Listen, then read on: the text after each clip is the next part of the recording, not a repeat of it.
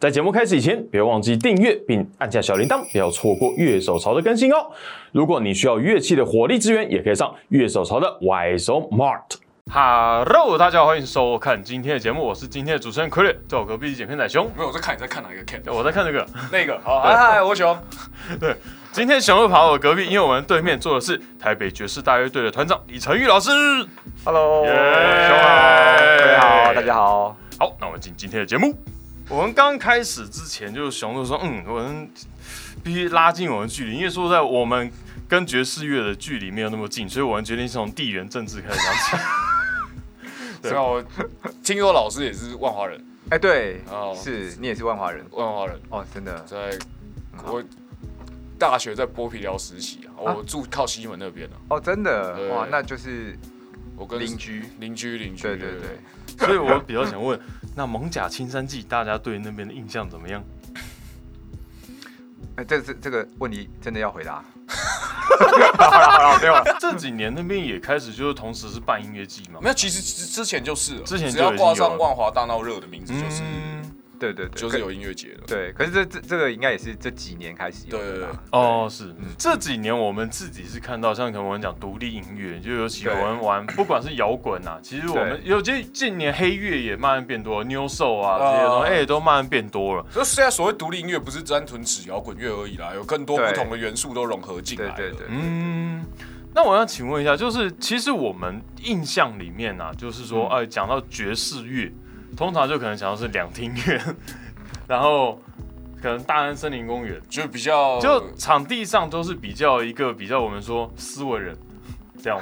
我我我倒是想到那个编制都会比较大一点点哦，就是比起所谓的一般的乐独立乐团，对对对对对，编辑编制都稍微大一些。对对对对。那老师，因为你是台北。爵士大乐队的 我刚才我刚我刚才确认措辞，十一三因为大乐队像美国其实虽然有，可是其实过去我们知道美国曾经有很盛行的时候，我们看很多电影里面就哇一字排开，就整个舞台上塞满人那种大乐队，可是后来好像。可能因为我觉得培养人啊，然后就是要那么多乐手，其实整个要养起来是很困难的。可是就台北好，台湾好像基本上很少看到大大乐队编制，是这个样子吗？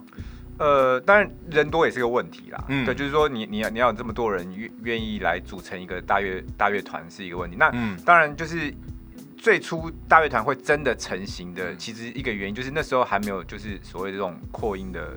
的设备。啊，对，所以你你要在一个比较大的舞厅，或者是在一个比较大的会馆，就是人要多，嗯，对，所以这就是大乐团那个时候成型的原因。那那它成型之后，也就会有很多的编曲啊，为这样子的编制做做编排啊等等，嗯，对。那其实就是它是一个，就是大家有看到那个过去那个电影那个时候嘛，就很辉煌的时候，所以在那个过去之后，其实大乐团还是存在。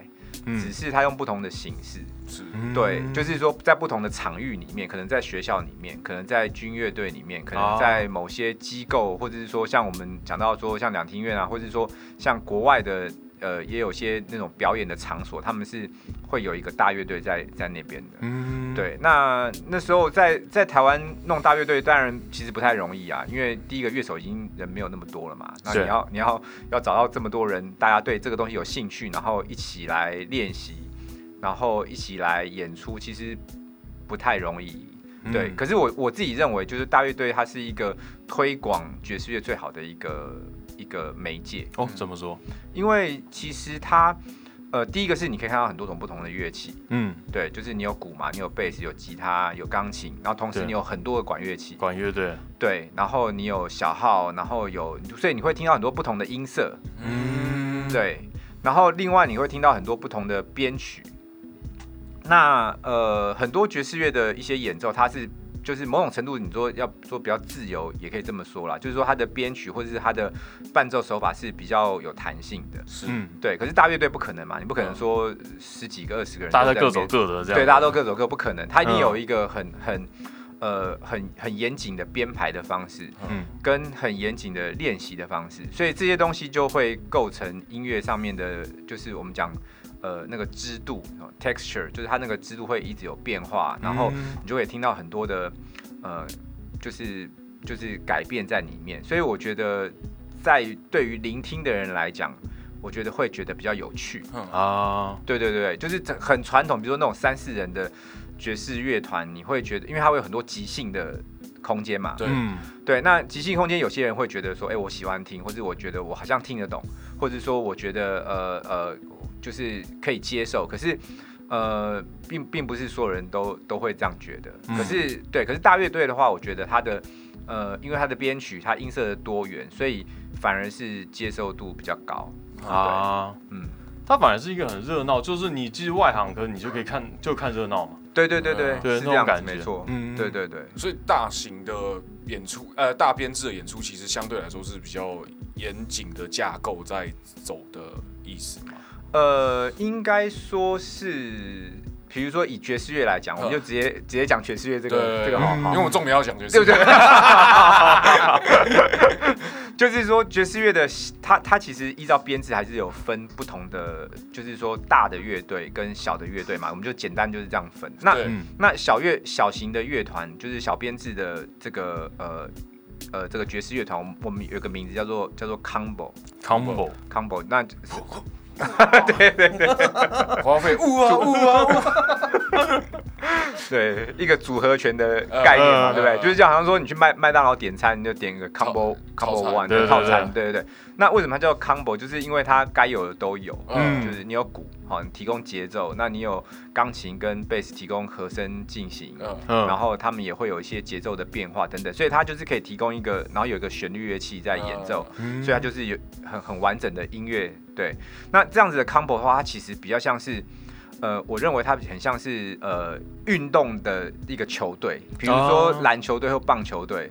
好，我我举举例啦，举例篮球队哈，就比如说一个篮球篮球场上面五个五个篮球员，对，那每个人都穿的一样，可是其实他每个人都有不同的功能，是，嗯，对我今天打中锋，我知道说哦，我今天应该要跑什么位置，我要抢篮板，我要做什么事情，我今天是另外一个位置的话，我应该做别的事情，是，对，那可是他们就是在一个一个一个 team 里面，那他们可能会有些战术，那可能有一些就是。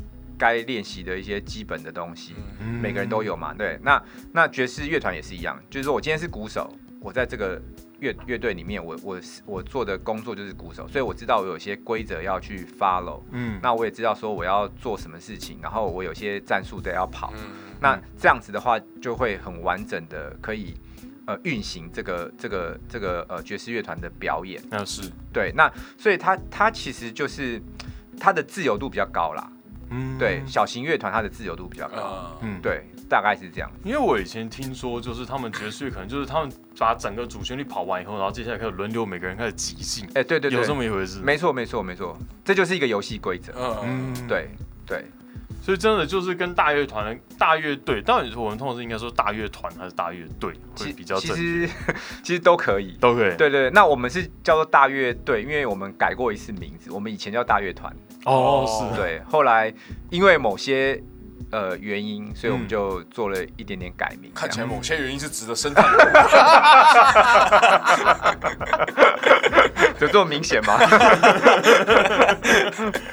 不过老师，你是怎么样开始接触？像我们可能，我们就是我们可能国中、高中，我们听 CD，我们听可能那时候就是我们可能听的 Green Day，我们可能听的一些像我听的摇滚乐团，对，然后就哎，这队好有趣啊，然后开始发现哎，有吉他我来试试看，类似这个样子。那爵士乐是怎样给让你开始进入爵士乐这个门里面呢？呃呃，其实。其实我觉得也是蛮有趣的，就是说，我觉得每个人接触音乐的那个那个过程都不太一样。对，那那我自己是我小时候就是弹钢琴，就是就是那种呃儿童钢琴班啊，对，就是那时候都说那个什么呃学音乐的小孩不会不会变坏嘛，对，所以妈妈就带你去学钢琴这样子。那那之后谈一谈，就是当然家里也没有想说要让我去走音乐，对，只是就是让我培养个兴趣。对，可是那时候就是自己是算是有喜欢，可是也没有真的很投入啦。嗯，就是说觉得哎，音乐是蛮有趣的事情这样子。高中的时候我就就进是呃念一般高中嘛，然后就就就进到了乐队，然后就开始吹萨克斯风这个乐器。萨克斯风，对，在乐队里面开始自己就是在里面学萨克斯风，还是之前有学过吗？没有没有学过，就是学校乐队。跟学校社团对对对对对对对，就是军乐队。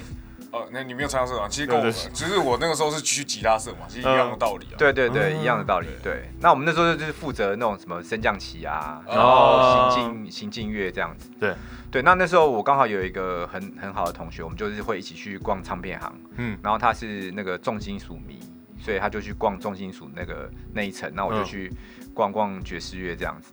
那那时候其实也不懂，只是觉得有些人就觉得说，哦，那个你你学萨克斯风，你应该好像。就知道爵士乐是什么，或者是说，你就跟爵士乐这个乐风比较有一点点连接，嗯，对，所以就开始去试图去了解，然后开始也是买唱片听，然后就听听，那个也是一开始就觉得这是这是什么东西，我根本听不懂，嗯，对，可是慢慢慢慢的就接触越来越多，然后就就就呃也渐渐的觉得说，哎，这个东西好像是值得研究的一种乐风。嗯，然后上了大学就继续的演奏，然后后来就决定就是出国去学音乐这样子。哦，对，因为萨克斯风其实我我自己本身我不太听萨克斯风的音乐，尤其 Kenny G 的毒害有点重。对，可是其实萨克斯风我在很多，因为我听金属嘛，很多重金属 CD 里面有，包含第一个像那个最近 Polyphia 跟 Steve Vai。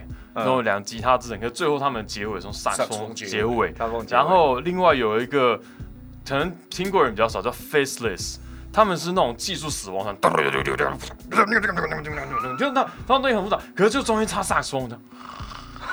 哦，倒是 OK，倒是以我在听的时候，因为朋克有个分支叫 Ska，它是有管乐的，对对对。然后我当时那个时候在听 Ska，然后听到萨克斯风比较多了，比较常是因为听 Ska 的关系。嗯嗯嗯对，因为我在弹吉他的时候，我有记得印象很深，我也是去吉他店试琴，然后就他试琴，我就开始弹。他说：“哦，你弹金属的。”我说：“对啊，对啊，对啊。”他说：“哦，那你以后应该会往爵士走。”我说：“What？” 就是。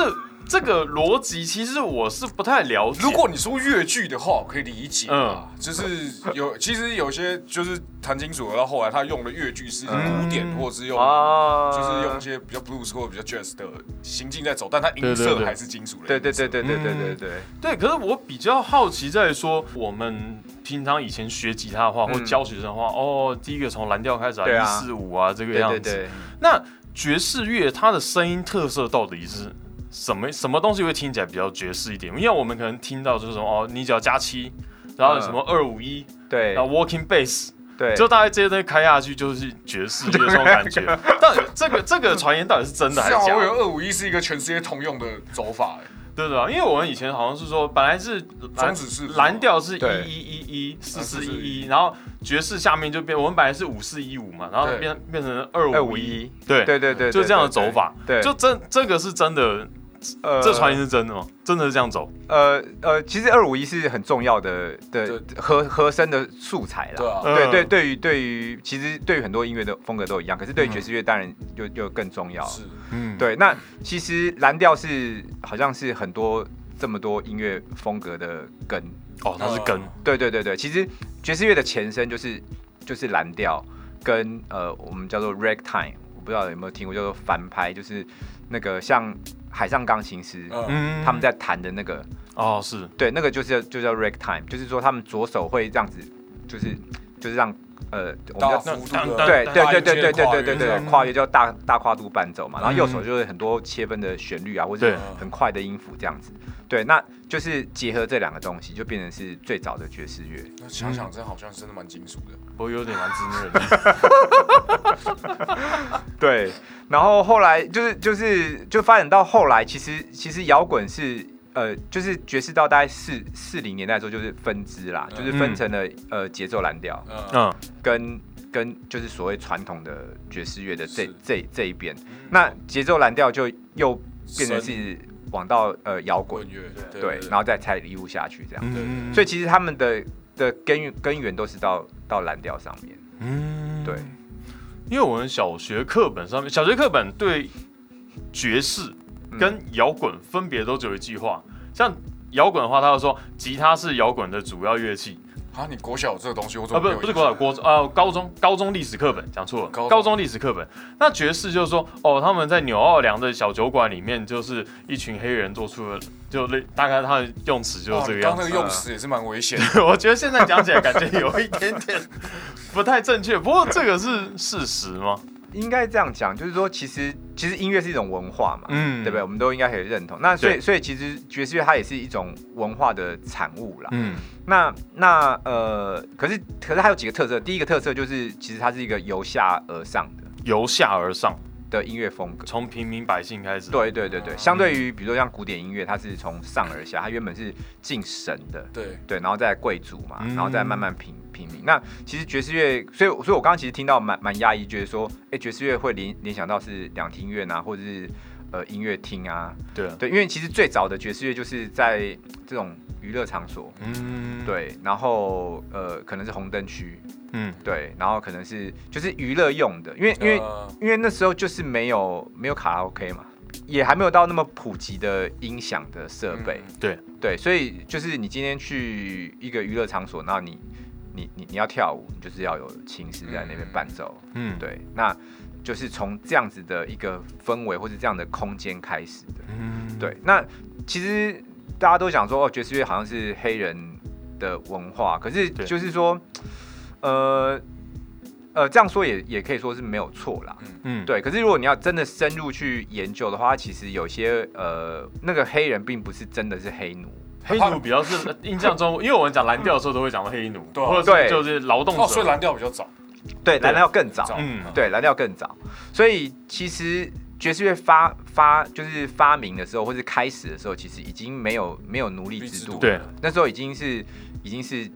就是解放了这样子，黑黑奴已经解放。那那这时候就有两种不同的黑人，第一种是他们叫自由黑人，就是他们从黑奴解放，他们的祖先是黑奴。嗯，那另外一种人叫做克里欧人，克里欧人他们就是混血，白人跟黑人混血。对对对对，白人跟黑人黑人混血。那这些克里欧人他们是更早一点点的的，就是的移民，就是呃，可能是法国，就是。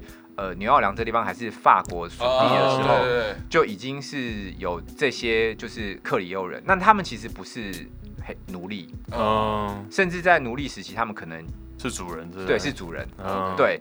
那呃，可是因为就是说黑黑奴解放之后呢，他们又有另外一个那个政策叫做种族隔离政治政策嘛，嗯，所以原本呃这个克里欧人在上面地位上面，然后这个。自由黑人在下面，就是说他们已经被解放，可是因为这个呃这个种族隔离政策之后，变成是他们被拉到同同一个队，对对对对，所以就被混在一起了。嗯，那这时候他们各自有不同的音乐背景，比如说克里欧人，其实他们有比较多欧洲古典音乐的背景。嗯，那那这个呃这个自由黑人，他们是比较多黑奴呃蓝调的背景，所以这两个东西混在一起之后，就形成了爵士乐的。开始的那个面貌，这样，所以等于是其实也是跟古典的传统的乐器对对对对对对对对对，所以它是一种文化融合的结果，嗯，对，大概是这样。对，那因为我们看到就是，当然爵士乐过去曾经有很流行过，它基本上它是曾经的流行音乐其中之一，对对对。可是应该是说当时的流行音乐就是爵士乐，那为什么后来就是说我们现在会变成有这种印象？因为我们看就。哦，每年就这样，夏日夏日音乐季，然后两音乐爵士，对，就等等的，就变成说，但是我们日常生活很常听到，大家对啊，我觉得你觉得路人随便你去大家印象，哦，那个星巴克放的音乐啊，类似这种，对对对，星巴克，然后再可能比较几个大家比较熟的，像晋级的鼓手电影嘛，啊对，像这些作品里面，就是爵士乐其实有很多面貌，它是怎样一个演变，然后就变成说。感觉上，我觉得两两点啊。第一个就是说，他怎样就是慢慢从以前流行乐，然后慢慢好像感觉，就我们学音乐的话，会感觉他好像被学术化了一点的感觉，就慢慢跟大众稍微有点脱离一点。然后可是同一另一部分，好像其实我日常生活又很常碰到爵士乐。我觉得学术化这件事情对我们来说会比较明显的，会所以想要把它摆在摆在你说的两庭院这件事情。嗯，对。哦，OK OK。因为因为其实其实爵士乐就像我刚刚讲的，就是说他到某个某一个，其实这个很多爵士人或者说爵士乐的学者一直在讨论这个问题，就是说到底什么是爵士乐的呃，这个叫做呃，就是主它的主要的这个主轴，到底它的历史脉络到底什么才是真的爵士乐？哈，嗯，那刚刚讲的，其实最早的爵士乐我们叫做纽奥良爵士，对，然后到后来。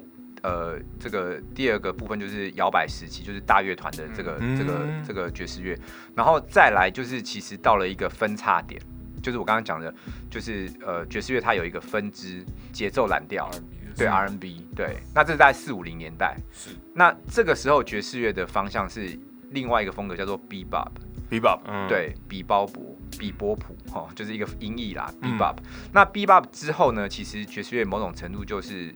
就是艺术化，艺术化，呃，讲好听点是艺术化啦，就是说讲难听点就是说，乐手他在做音乐的时候，他可能比较不去考虑那么多的市市场性，嗯就是说有某种程度的去市场，因为那时候市场的主轴在在 R&B 上面，对，所以呃就有点区分。那 R N B 就是继续往下就到 Rock and Roll，然后就一路下来嘛，所以就流行音乐的那个那个主轴就往这个方向走了。那所以爵士乐到了 Bebop 之后，它就开始变得有点多元发展，就是说它，呃，因为变得相对是一个比较小众的市场，相对啦，相对小众的市场，所以乐手就开始想说，哎，那我我想要做什么样的音乐，然后就开始出现不同的风格，所以才会看到就是说，哦，可能有很很 aggressive 的东西，对。对，然后。呃，也有可能很就是很自由，或者是说很前卫的东西，嗯，对，也会有有这样子的爵士乐嘛。那原原因就是因为其实当你去掉了那个市场性之后，你你其实就是会把那个主导权放回到就是乐手上身上，他们想要做什么，哎，那我们就来试试看这样子。可是像这种比较学术化的东西，在大乐队来讲，他们大乐队的东西感觉还是比较佛。为大众去演出，这种感觉是这个样子吗？其实大乐队它也是有跟着爵士乐的脉络走啦，所以就是即使到后期的时候，还是会有一些很前卫的编曲，嗯，很前卫的作品。那那早期当然也有那种很流行的东西，或者是说就是很很很复刻那种，就是四五零二三零年代那种很很摇摆啊，然后。呃，适合跳舞吗？对对，适合跳舞、唱歌啊等等这样子的的的编排。可是因为就是说，呃，毕竟它还是会跟着这个历史的脉络嘛，嗯，所以当这个音乐的发展，可能爵士乐它发展到某一个时期，它可能会有某一种，比比如说也有很多是跟呃，就是比较 fusion 的，嗯，然后甚至会像 funk 或是 soul 会会有点结合，嗯，对。那比如说像呃，这个到后来的流行音乐，其实也会用到一些管乐，可能不会是。整个 full band，可是他们会有所谓的 horn section，其实也是跟大乐团的一些呃编排的方式其实有关联，就是元素会提取啦。对对对对对对。因为我其实很久以前，像我们可能有一些音乐梦嘛。然后就是以前就啊啊啊！对，然后现在没了吗？这么快就放弃了？没有没有没有，这个东西是真的，现在到这年纪不会想做的事情。就是我们那个时候就很想说，哎，我们去美国去念个音乐学校，像 MI，对不对？哇，那你比我有梦哎！我那时候想是要去 MI，我是想要直接去学做吉他。你知道那也蛮有梦的啊。那时候我就很帅，我那时候完全没有想到自情这件事情。哦，是哦，对我我还记得那时候 MI 来。来台湾就是等于说每每家教育展的时候，他们有来，我还要拿我们的 CD 去，这是我们的 CD，就自己推荐一下。对，然后可能那个时候就我遇到一位老师林兆英老师，嗯，然后其实他那时候就因为我有一个学生，就后来他要去美国念，然后那时候就是在决定说他想要去念 Berkeley 还是念 MI MI，可是他就那个老师就跟他讲说。你 Berkeley 的话，它的东西比较从爵士这种东西出发，就是它乐理上面。呃，因为 MI 是比较摇滚，比较摇滚那种感觉，虽然最后都学 fusion。对，因为 我记得我们音乐教室也有老师就讲说，哦，就是乐理分成古典乐理跟爵士乐理，爵士乐理是我们现代乐理。我说，哦，是是这种分法，这概念是不太一样吗？其实它的概念也没有到完全不一样，嗯，只是说它的注重的面向会有点不太不太同。嗯，那当然有些和声的，比如说，比如说两者都会强调功能和声，和声还有不同功能嘛。那你你你你改变这些功能之后，它就会形成一个终止式嘛。嗯，那这些这些想法其实都古典跟爵士是一样的，大方向是一样。是，对。可是比如说哪一个和弦是什么功能，可能古典它有。呃它的想法，可是爵士乐它有另外一个另外一个东西。对，那可是爵士乐它其实会花，我觉得最大不同啦，最大的不同是，呃，爵士乐的乐理它其实有分几个部分。第一个部分就是和弦结构，就是我们看一个和弦记号，你知道说它有哪些音，嗯，这就是最基本的嘛。就是说你看到就是那它只是一个方便啊，就是说你有这么多个音，你要你要用呃用音符显示，你不如用一个记号来表示它嘛，嗯，对不对？所以比较比较容易就是来来记对对。那第二个就是说你你有好几个和弦记号接在一起的时候，你知道它彼此之间是什么关系，嗯。对，所以和弦结构有点像是纵向的，那和弦这个进行它是横向的。对对，那第三个是跟古典，那这这部分都跟古典其实差不多。嗯，那只有第三个东西是跟古典比较差别的是，爵士乐会去研究说每一个和弦它可以对应到哪些音阶，对应音阶。嗯，对，那这个是一对多的关系，就是说一个和弦它有好几个。音阶可以对，对，比如说你今天看到一个 C 口，你可以弹 C 大调音阶，你可是你也可以弹 C blues，对，对不对？那你可能也可以弹一个 C，呃，我随便举例，比如说你可以弹一个 C l d n 就是调式，对对，那这就是一个一对多的关系。嗯，那那爵士乐乐理的话，就会那个着重在这个部分上面，难怪大家见来见去的。所以爵士乐某个程度上就是你在一个和弦，你要能够理解有多少个音阶可以在上面跑。呃。对，基本盘基就是当然，你你你最终能够演奏的也是只有一个啦。对对，可是不同的音阶，它就会创造出不同的旋律。嗯嗯嗯。那它的旋律的特色就会不同嘛。你你你用一个用蓝调创造出的旋律，跟一个用大调音阶创造的旋律，听起来一定不一样。是，嗯，对，所以就是这个其实就是它算是它有趣的地方。嗯嗯嗯。对对对。感觉上他是应该是一个蛮自由的风格，就是跟我觉得跟我们讲学术不太一样。像我们就是那种弹中手，我们没在管乐理的，管他的。多其实是有，可是就我们不会把乐理当做你创作的第一个优先考虑的东西。我们都是像我们团就是自己写歌写到好好没梗了，好开始算和弦，开始开始拆解。对对对对，我们团是这样做。OK，对对。可是像爵士乐，它。的自由度是不是建立真的要建立在一个就是哇对乐理的很熟悉啊这些你才能去做出来那种感觉啊？嗯，应该说是就是说爵士的即兴或是爵士演奏这件事情，它是要同时并用你的左左右脑。嗯，对。那你左脑是一个比较逻辑思考，所以说哦，我今天看到这个和弦，我马上就判断说，或是分析说，我今天有这三个和弦，或者这三个音阶，或者这五个音阶可以用。那那我要怎么用？就是我要选择哪一个？这是你的左脑在运作。我们在这边已经死了。那那我已经脑死，我留一边就好。对，我留一边。那那另外一边就是说，你你就是不要管我，就是用我的耳朵听。那我觉得哦，我觉得这个音好听。我觉得哎，我弹这个这这几个音好听。那那回头我想想哦，原来我是用了这个音节哦，就是用可以用感性领导，对，但是你最后还是要理性分析，或理性分析，然后做出感性的结果。对对对对对，好难哦，好难哦，真难。就是你要有一个那个 feel，可是你的另外一边脑袋要帮你那个把那个 feel。可是我我觉得这个真的要长期听这种，就是听爵士乐，你才能够呃，就是习惯你脑中会思考出这些乐句来。才能对。奏啊，当当然它也是有些就是常我们讲的常用乐句啊，对不对？就是会有些 lick，对啊，那那那些 lick 就是就是爵士乐有它常用，但是我想就是比如摇滚或者其他就是都也会有自己的 lick。我们有哈农，哈农。我超少用的，啊，算了，我我我弹弹唱唱也跟跟我没关系啊，这种这种事情交给我们吉他手就好了。因为我看台北爵士大乐队影片，其实还蛮常出现吉他，而且主旋律可能交给吉他去弹的。就是因为我以前看电影，大部分大乐队吉他是一个隐性的角色，就节奏乐器，比较偏节奏乐器去了。就单独如果讲爵士乐队里面，好像相对吉他是一个比较少出现的角色，对不对？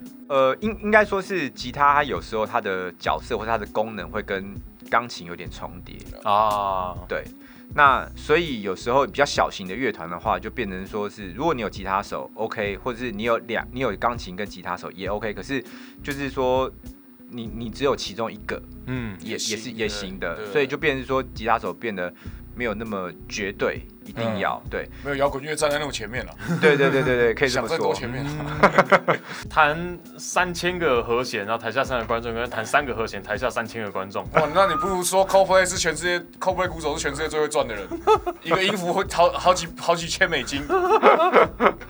那老师，我想请问一下，就是。为什么会成立台北爵士大乐队？因为说实在，我觉得小编制有小编制的好处，对，然后大编制有大编制好，可是像是大编制就是一个，我觉得整个压力会比较大的状况吧。为什么会成立大乐队？呃，就第一个是因为我我去美国念书的时候，我是去北德州大学念书，对，然后这个学校就是算是一个呃爵士乐比较呃。传比较有传统的一个学校，它其实很早就开始有有有提供呃爵士乐的学位。嗯，那那个时候呢，那个爵士乐学位他们还不叫做就是爵士乐，他们叫做 stage band，就是呃乐乐舞台上的乐团。对对对，那那时候其实讲的就是爵士乐团。嗯，所以学校其实是非常注重呃大乐团合奏的这个这个这个是个训练。嗯，对，所以以前我们在学校的时候就是有呃。光学校里面就有九个大乐团哦，对，然后每每个学期第一件事就是你要去考考这些这个乐团，然后你看能不能考的比去年更好一点，到进到更高阶的乐团这样。考什么东西啊？考考演奏。考演奏，他会考你试奏。乐团整一起吗？还是就要一个一个一个一个一个一个？所以就是你考试的时候，就一个人一个进去，然后你就他就会给你谱，然后就试奏，然后听你的即兴表演，呃，演奏，然后呃听你的音色，听你的乐句的这个是不是很清楚啊？等等。那考完试之后，就把你分到各个不同的乐队里面。嗯，对。那每天都练习。我们我们的乐团的名字叫做 One O'clock, Two O'clock, Three O'clock，就是你你是 One O'clock 就是一点钟练习。然后练到两点，好换两点钟的进来练习，练到三点这样，所以就是就是其实是蛮严谨训练的啦。那那时候我就感觉到说，大乐队是一个做音乐推广很好的一个媒介，嗯，然后台湾那时候也没有那么多的乐队在做这样子的事情。那即使有，也比较类似像以前的呃三台乐乐队，我想可能华师大乐队，对对对对，比较像类似这样子，嗯，所以。那时候就觉得说，在台湾这个环境里面，其实是真的需要有一个呃大乐队这样子的形式的乐团，做一些呃音乐的推广。嗯，对，所以那时候就觉得，好吧，那我们就来来来做这样子。对，所以那个时候回台湾就开始就开始有这个想法。呃，当然，我我是二零零四年回台湾，然后乐团是大概到二零零八年呃才开始成立。对，所以中间也是隔了三四年。那这这三四年间，大概就是可能多认识了一些人，然后也多了一些资源，跟多了一些人脉。所以在这样子的环境之下，就是我我也不太可能说一一回来就马上就就成立。嗯，对。那其实我还记得那时候那那年的，就是过年的时候，我就是好，我那时候我想说我决定要成立，然后我就开始一直打电话。哦，对，然后过年之后就是联络了，我觉得。可能会有兴趣的人，嗯，对，所有的人，我就就联络了一轮这样子，后来就算是有弄弄出了一个还不错的一个名单。对，然后我们就定好一个第一次练习的时间，然后，然后当然我就是跟他们电话联络嘛，那也不可能说哦，那我们先来签个合约或什么的，对不对？就是就是一个就是朋友的邀约这样，正式团圆一下，大家来玩玩看这样。对对对对，然后结果那那次的练习就是你就看着那时候我们在地下室练习，然后就看着那个团员一个一个走进来，就觉得啊，这个团真的。成立了啊！这个练团要到哪里练才行？哪里可以这那有那么大场地可以练团？我们现在有一个自己的场地啊，对。可是，在那个之前也是等于是用用别人的场地这样子。那我想请问一下，就是像这些团员来，因为像台湾可能有学啊学古典乐的人，对。然后像我们可能是那种就是在学校，我们自己后来去外面找的时候，我们是学热门，我们说热门音乐的，所谓热门乐器的。对，那爵士乐的这些。乐手们，这些老师们，他们是怎么来的？因为像我老我妈妈以前去学钢琴，对，她说的是学爵士钢琴，因为是相对古典钢琴，可是她学爵士钢琴就弹都是弹流行歌，对。对对。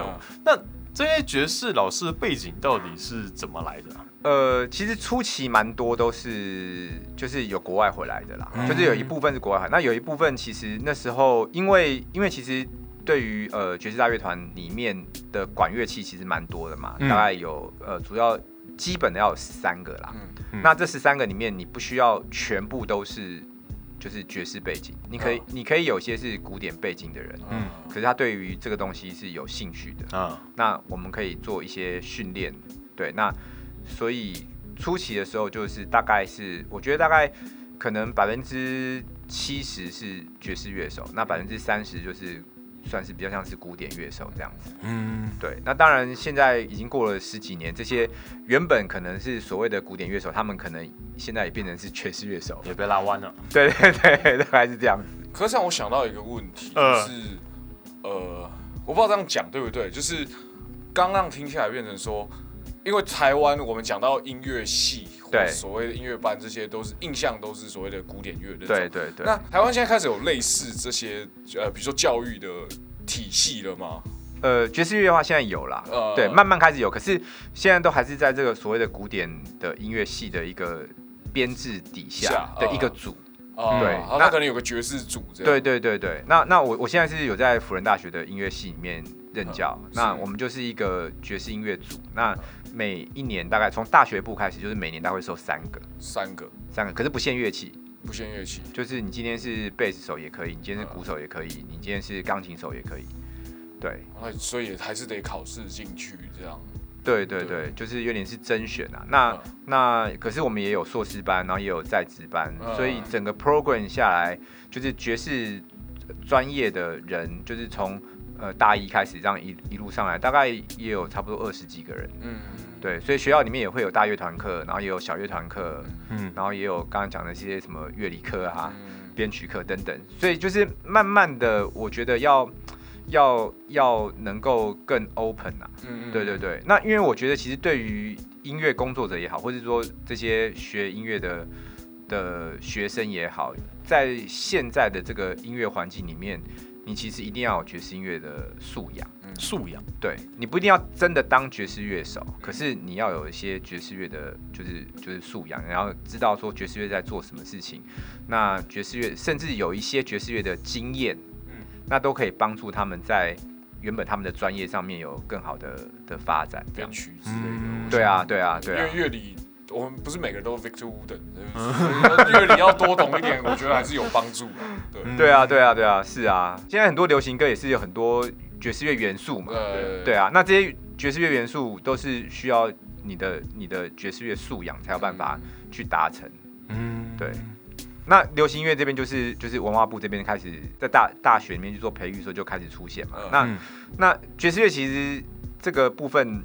这个讲的其实比较比较，可能某种程度比较负面一点啊，就是说，其实因为少子化，嗯，所以音乐系其实面临很多的招生困难，嗯，所以他们就必须要想着，所有的音乐系都一样，都必须要想着要怎么样去呃增加这个音乐系的多元性，嗯。嗯，然后才能够让这个招生的这个呃名额好也好，或者说招生的状况是可以维持持续的运作，对，所以这个会呃要说是。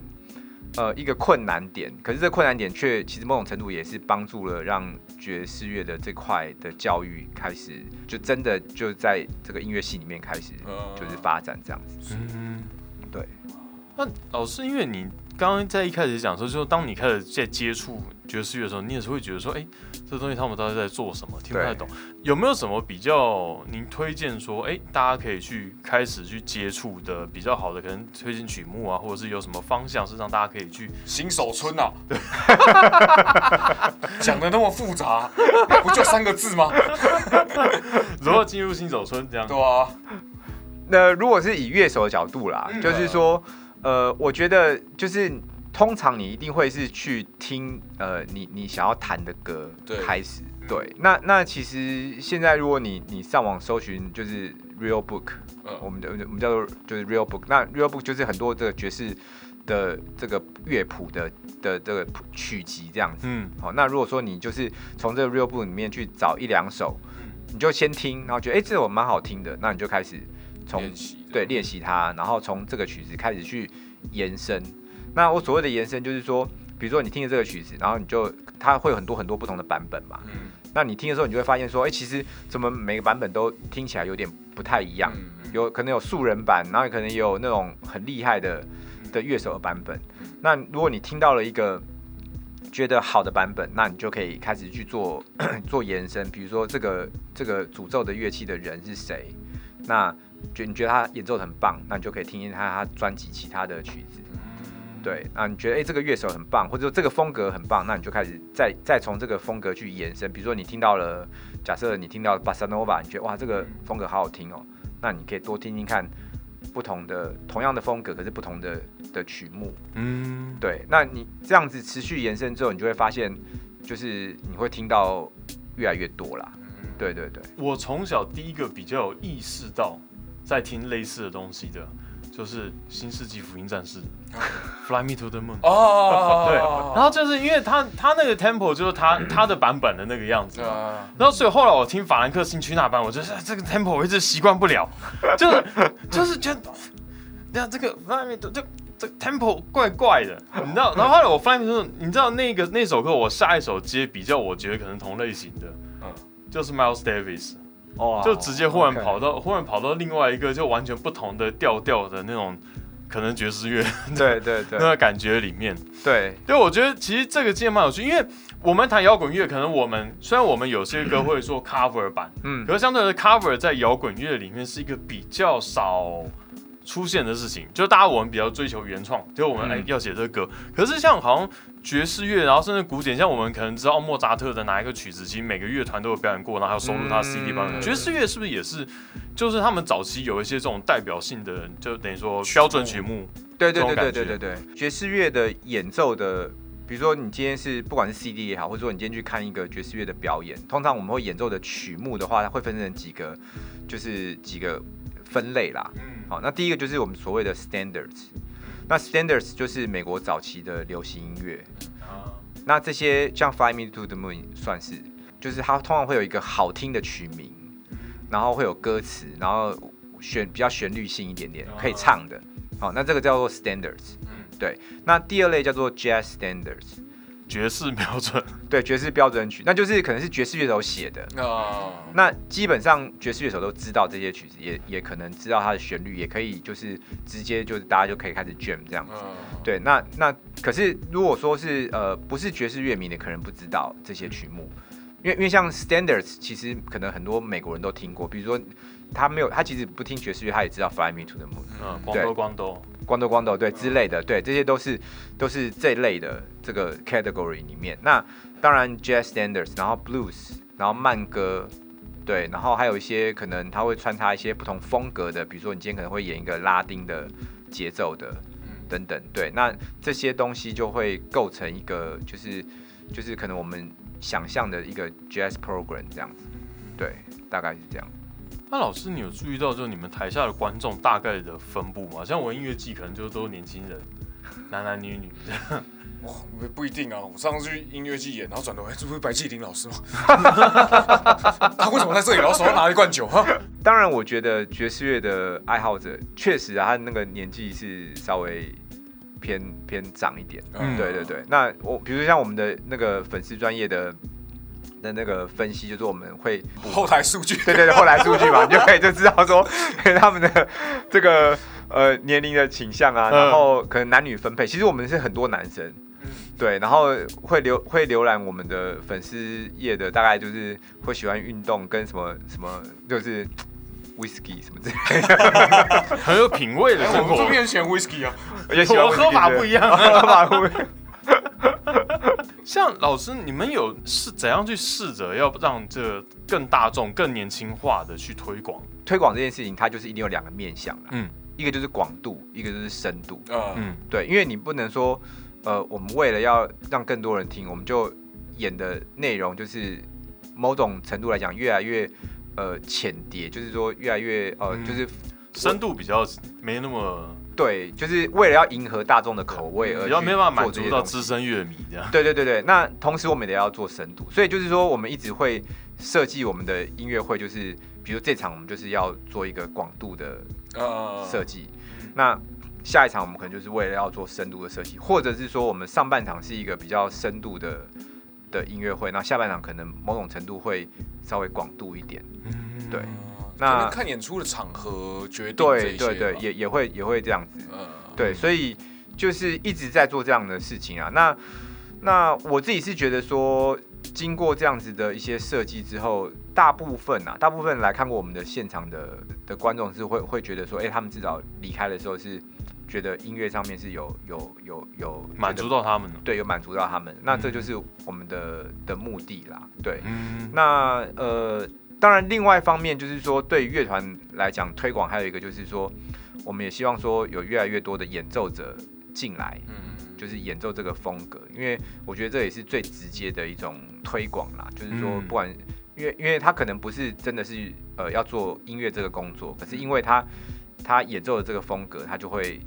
更喜欢或者更去聆听这个风格，对，所以我们也在乐团，我们也会有一些附属的团队，比如说我们有小朋友的团啊，对，然后有那个呃乐龄的团，嗯，这样的方式去做推广，这样，嗯，对，我觉得爵士乐还有很多的的特质是吸引我的，好，第一个就是说，我觉得它是一个很有很有创意的一个音乐风格。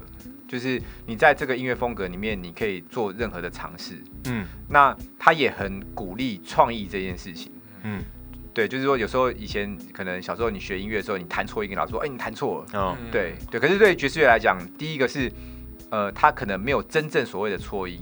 那即使你弹了一个音，你觉得没有那么好听，你你你其实他你要做的事情是如何让那个音。走到一个好听的音上面，或者是拟音化，我弹出音，哦，我弹的是爵士乐。这个哎，网络上我看过，我看过。这个是一个误解。对，其其其实其实对于爵士乐标准，其实我们还是有一些，这个其实有个故事可以分享啊。就是有一次我去那个看一个表演啊，然后就是一个三重奏，然后。然后钢琴就就弹嘛，就弹弹弹弹，就弹到那个就是一一台一台那个呃一就是呃怎么讲平台钢琴，可是那个那个琴没有被维修的很好，嗯，就就有一个音就是跑掉了，嗯，就是那根弦就是它因为因为一个琴键敲下去，它有敲到三三根弦嘛，那就可能有两根弦跑掉或是怎么样，反正那声音就变得很难听这样，嗯，对，然后那个乐手就弹弹弹弹到那个音之后，就发现哦这个音怎么那么难听。然后后来本来以为我我以为说他可能会就开始避开那个音，就没有，他就开始一直弹那个音。他觉得哇，这个这个哇，加了够帅。对啊，distortion 有没有？对，所以就是你会觉得说哇，原来会会就是这是大概就是爵士乐手会面对音乐的一种态度吧。嗯，即使这个音是一个不完美的音，你觉得他你也想办法让他。变得完美，因为在那个在那个氛围之下，你就觉得哎，那个音好像也没有到到不好听啊，就是你就觉得好像音乐上面都对，然后然后音乐上面也是也是 make sense，就是你会觉得这这个音也 OK 这样子，嗯，对，所以所以就是对啊，回来就是讲第一个就是创意吧，对，然后第二个我觉得其实它是一个呃某种程度很很民主的的音乐风格，嗯，因为在一个团里面。你每每个人都可以 solo，啊，每个人都可以为自己发声。那只要你有能力，每个人都可以是领班。嗯，就是说，你今天是贝斯手，你今天如果你在弹弹弹 double bass 好了，你在一个交响乐团里面，你你弹 double bass，你要弹到什么时候才可能有弹一个 solo？嗯，对不对？那你在爵士乐团里面，你你当贝斯手，你可以，你每一首都可以 solo，甚至你可以是乐团的领班。你今天是个鼓手，虽然说你坐在乐团的最后面，可是只要你的音乐能力是是好的，那你一样你可以领导这个乐团。对，那我觉得这这两点大概就是我觉得就是爵士乐它很很特别的地方了。嗯，对对。在座的摇滚贝斯手有没有听到？我们今天没有要凑这个话题吧 ？OK，我们今天真的谢谢李成玉老师。谢谢谢谢，然后谢谢熊，没有没有没有。其实爵士乐我觉得好玩的地方，真的就是说，它对我来说，它就是一个很有感觉的东西。就是你听就是一个感觉，我不觉得我不会去分析。像我爸是也曾经问过我说，哎，爵士乐，但是他听不懂，嗯，没有啊，你听，你看我可以跟他节奏这样晃起来，我就觉得这感觉对了。对，对我觉得那个，我觉得那个感觉是一个蛮自由感觉。我不会讲说这首歌什么时候结束，应该说重点是多听音乐永远都不会是坏事吧？嗯，对啊。就就我们曲风来分啊，你这那个不是金属，就是用。哇，你是在臭谁？对不起，哦，这个等下我们私底下再跟老师分享这个故事。好，那我们今天的节目就到这边，谢谢大家，拜拜，谢谢，拜拜。